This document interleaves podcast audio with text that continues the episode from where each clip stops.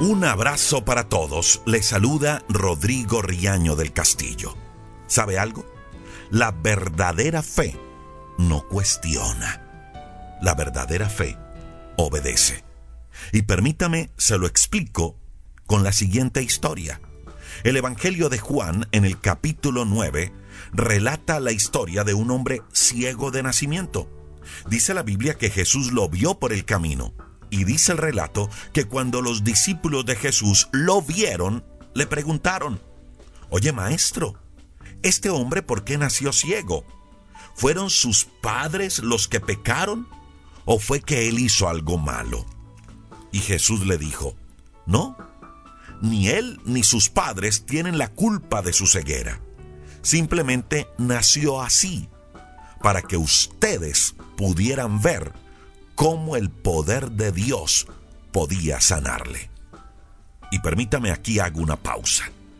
Hay situaciones que muchas veces llegan a nuestra vida no porque hayamos hecho algo malo, no porque hayamos pecado, no porque Dios nos está castigando o no porque Dios sea malo, no, sino porque en un futuro Dios va a usar esa situación para manifestar su poder.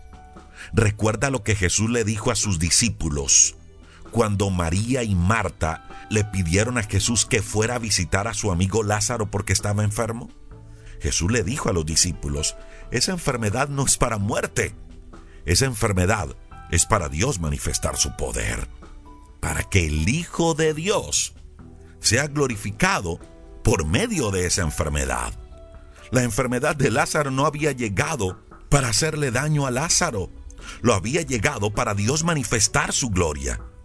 Repito, hay situaciones que llegan a nuestra vida, no porque Dios sea malo, no porque usted haya hecho algo malo, sino para Dios manifestar su poder. Y lo mismo pasó con este hombre ciego. Los discípulos pensaban que él había hecho algo malo. Los discípulos estaban juzgándole. De pronto, como muchos de nosotros, lo hacemos con otros. Pero Jesús dijo, no, no, no, no. Este hombre no ha hecho nada malo, ni sus padres tampoco. Simplemente esta situación se dio para Dios manifestar su poder. Y dice la Biblia que Jesús llamó al ciego, escupió en el suelo, escuche esto, hizo un poco de lodo con la saliva y se lo puso al joven en los ojos.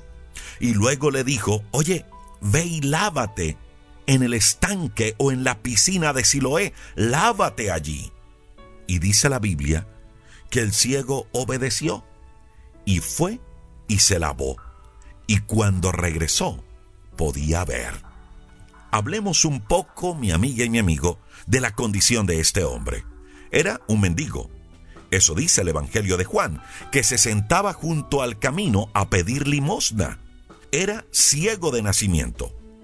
En otras palabras, este hombre necesitaba un milagro de parte de Jesús. Y Jesús se movió en misericordia a favor de él. Y quiero que note lo que Jesús hizo, porque fue algo muy particular. Extraño, podrían pensar muchos. Jesús escupió en la tierra y con su propia saliva hizo lodo y ese lodo se lo untó en los ojos al hombre ciego. ¿No te parece extraño eso? El hombre no recibió la vista como otros hombres a los cuales Jesús sanó. Hemos escuchado muchos relatos y muchas historias de cómo Jesús con tan solo una palabra sanaba, daba vida. Lo hizo con la hija de Jairo, lo hizo con el siervo del centurión romano, lo hizo con la viuda que había perdido a su único hijo y que llevaba a enterrarlo. Lo hizo con el mismo Lázaro.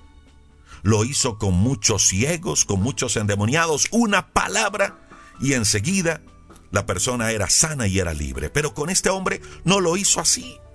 La pregunta es, ¿por qué? Y permítame, se lo explico. Era necesario que este hombre ciego, el de la historia de hoy, creyera, se sometiera y obedeciera. Mire, este hombre, el ciego, sabía que Jesús podía sanarle, pero esa fe del ciego lo llevó no solo a creer, sino que lo llevó a someterse a lo que Jesús hizo. Yo me imagino a la gente hablando por allí y en voz baja, diciendo lo que Jesús hacía. Uy, Jesús escupió, hizo barro con la saliva. Uy, le va a untar ese barro al ciego en los ojos. Yo me imagino cuando el ciego sentía cómo Jesús ponía barro en sus ojos. Mire, el ciego pudo haber dicho, oye Jesús, pero ¿qué es lo que estás haciendo? El ciego pudo cuestionar el método de Jesús y decirle, pero maestro, ¿por qué no solo das una palabra como lo hiciste con fulano, con sutano, con este, con aquel? ¿Por qué no tan solo una palabra? ¿Por qué me tienes que untar barro en los ojos? El ciego pudo cuestionar. Y no solo eso. Ahora, Jesús no solo le untó barro en los ojos, sino que también lo mandó a lavarse en un estanque. Escucha esto, Jesús de una u otra manera estaba permitiendo que ese hombre, con sus decisiones, con sus acciones, con sus actitudes, también participara del milagro. Mira, mi amiga y mi amigo, quiero que tengas esto muy claro y es, Dios tiene el poder de obrar de manera instantánea, pero otras veces él nos pone a participar del milagro pidiendo de nosotros ciertas acciones. Jesús quiere sanarnos, pero en el caso de este hombre, y que también puede ser el caso de muchos, Dios le estaba pidiendo que creyera sin cuestionar. Dios le estaba pidiendo a este hombre que se sometiera, que obedeciera. Créalo, si este hombre hubiese cuestionado el método de Jesús, si este hombre hubiese cuestionado la manera de Jesús y lo que Jesús le estaba pidiendo, le aseguro que se hubiera tirado el milagro, que hubiese dañado el milagro. Repito, Dios tiene el poder para obrar de una manera instantánea, pero otras veces Dios también pide de nosotros ciertas acciones otras veces Dios también nos pone a participar del milagro, porque la fe, además de creer, también implica obedecer a Dios sin cuestionar. Mire, en esta historia encontramos a un hombre necesitado de un milagro. Encontramos también a un Jesús dispuesto a sanar. Pero también encontramos a ese mismo hombre cuya fe lo llevó a seguir las instrucciones de Jesús al pie de la letra. Un hombre dispuesto a obedecer. Mire mi amiga y mi amigo, Dios quiere desatar un milagro en nuestra vida, pero también nos está pidiendo obediencia de nuestra parte hacia Él. Quizá nuestros cuestionamientos están deteniendo la manifestación de ese milagro. Quizá Dios está pidiendo hoy de nuestra parte una acción para manifestar su poder. Recuerda esto, mi amiga y mi amigo. La fe verdadera cree, pero también obedece sin cuestionar. Señor, te damos gracias por esto que nos enseñas en este devocional, que la fe también es obediencia, que es depositar en ti nuestra confianza, que es descansar en ti, pero también, Señor, es someternos a tu voluntad y también es obedecerte en todas las cosas. Ayúdanos, Dios, a tener ese tipo de fe, a creer en ti como creyó este ciego que recibió ese milagro de parte de ti. Gracias Dios porque hoy también sabemos algo y es que muchas situaciones se levantan en nuestra vida. No porque tú seas malo o quieras castigarnos, sino porque esa situación tiene un propósito, manifestar tu poder y tu gloria en medio nuestro. Ayúdanos Dios a entender esas verdades, que tú te glorificarás en medio de la situación difícil que estamos viviendo. Y luego nos convertiremos en testimonios para otros de lo que tú puedes hacer en medio de tus hijos. Bendice Dios a cada persona que se conecta a ellos y sus familias. Y hoy Cristo Jesús te declaramos como nuestro Señor y como nuestro Salvador. Solo tú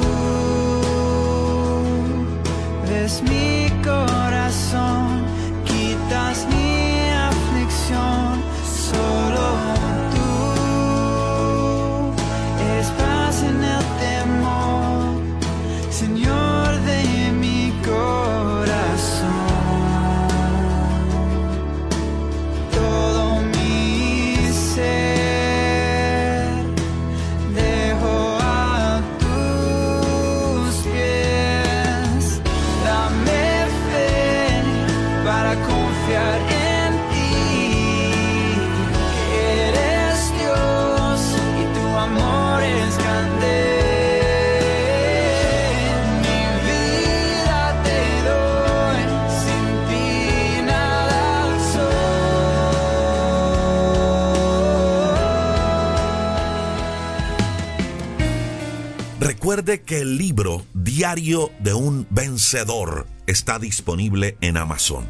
Un libro con 60 acciones transformadoras que le ayudará a levantar sus alas y volar.